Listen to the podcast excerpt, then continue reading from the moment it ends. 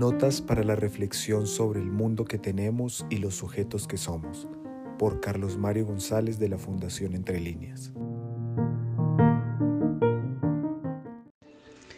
El análisis que hace Marx de la sociedad capitalista, del modo de producción capitalista, que subtiende por un lado un tipo de confección ideológica, valga decir, de concepciones de la vida, de valores, de ideales, y de otro lado erige entonces un tipo de civilización muy particular, tiene también efectos y consecuencias sobre el concepto de trabajo y sobre todo sobre el trabajador.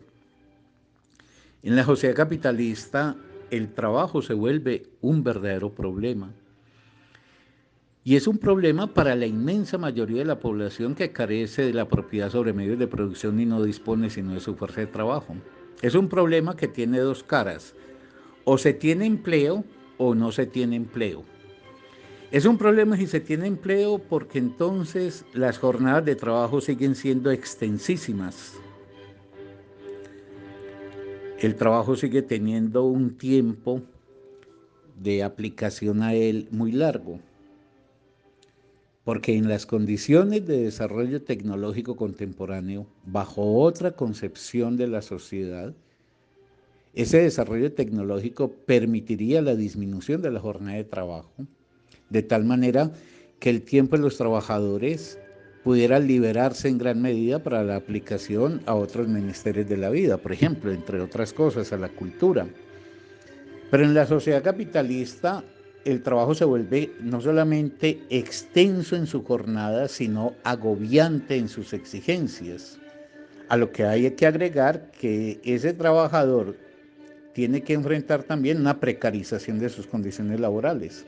Por un lado, por el carácter efímero que amenaza permanentemente su empleo, y por otro lado, por la baja salarial, dado que al haber una sobreoferta de potenciales trabajadores, por ejemplo, de trabajadores calificados, entonces los empresarios en el mercado laboral pueden bajar el salario del trabajador y por eso hoy asistimos a una disminución notoria de los ingresos, por ejemplo, de la fuerza de trabajo calificada.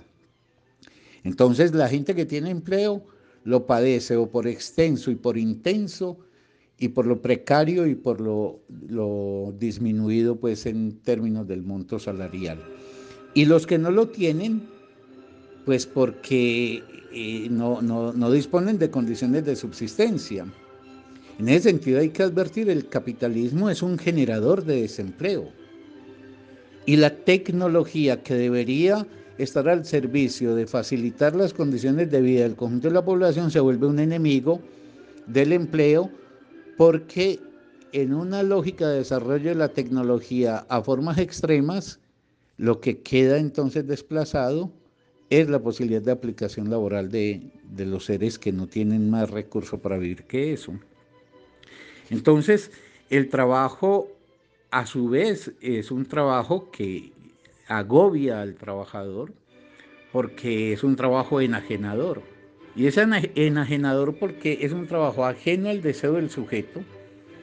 En general el sujeto no se identifica con lo que hace y por eso cuando tiene la posibilidad de no emplearse en lo que está haciendo, lo recibe con alborozo y con júbilo. Es un trabajo mecanizado, repetitivo.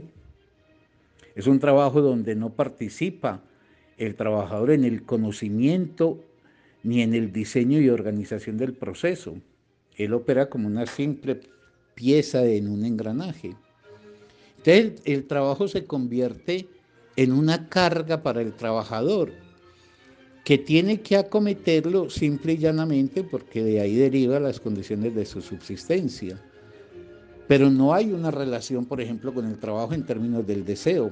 No podría decir que el capitalismo, y creo no exagerar con ello, es un frustrador de muchas vidas y del sentido de la existencia de muchos seres humanos al impedirles realizar la existencia en los dominios donde su deseo efectivamente los convoca. Entonces la gente tiene que enseñar a no poder aplicarse a lo que desea y a aplicarse a lo que no desea.